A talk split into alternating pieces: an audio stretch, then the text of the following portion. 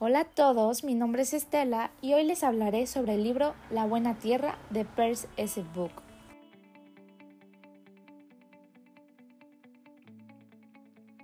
Antes que nada, conozcamos un poco sobre esta increíble novelista. Peirce S. Book nació el 26 de junio de 1892 en Estados Unidos y fue una novelista estadounidense. Peirce pasó los primeros 40 años de su vida en China y es esta la cultura la que inspiró sus historias. Cultivó el relato, la poesía, la dramaturgia, la literatura infantil, la biografía y hasta escribió un libro de cocina.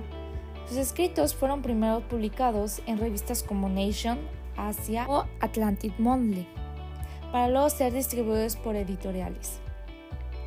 Escribió libros como Viento del Este, Viento del Oeste en 1930, La Buena Tierra en 1931, que esta fue ganadora del premio Pulitzer, y otros más como El Ángel Luchador, La Estirpe del Dragón o su libro de memorias China como lo he visto. Cabe mencionar que en 1938 ganó el Premio Nobel de Literatura y finalmente falleció el 6 de marzo de 1973 en Nueva York. Ahora sí, vayamos con el libro. La Buena Tierra nos cuenta la historia y la vida de Wan Long, quien es un humilde campesino dedicado a cuidar a su padre y trabajar la tierra que poseen. Esta historia se da en una pequeña aldea en China. La historia comienza cuando Wan Long irá a recoger a Olan, quien será su esposa, ella era esclava de la casa Han. Él creía que el matrimonio implicaba ignorar las tareas del hogar y que ya no necesitaría preocuparse por cuidar a su padre. A través de este libro vemos la historia de esta familia y de la relación con la tierra que tiene este hombre en los momentos de escasez y en los momentos de abundancia.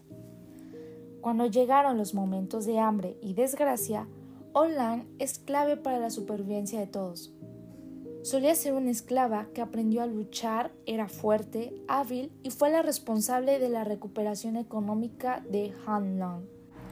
Algo que llamó mi atención es la importancia de la tierra y es que a pesar de todos los problemas que de pronto tienen que enfrentar la familia, Han se mantiene fiel y al cuidado de la tierra.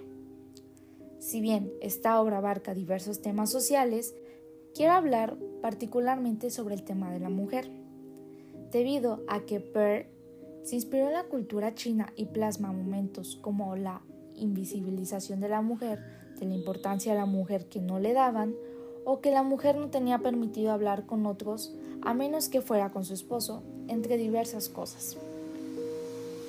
Lo que más me gustó es que si bien Juan es el personaje principal, me quedo con lo fundamental que fue Online en el transcurso de la historia, quien va transmitiendo muchos sentimientos que lo pude ir percibiendo de una manera muy sutil. Otra cosa que me pareció muy curioso es que hay partes muy conmovedoras que hacen que me hicieron reflexionar, me hicieron pensar en lo afortunado que soy. También se ve la importancia de la familia, pero también cómo la familia puede hacerte daño y lo difícil que llega a ser el poder poner un límite.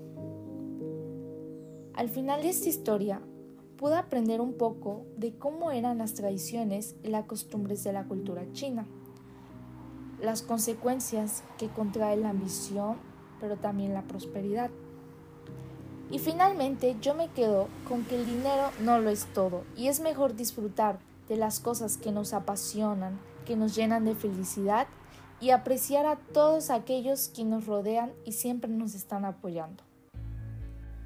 Es un libro que lo recomendaría al 100% debido a los temas que trata Per, ya que te envuelve mucho en historia y te deja buenas enseñanzas. Bien, esto ha sido todo. Espero lo hayan disfrutado. Hasta luego.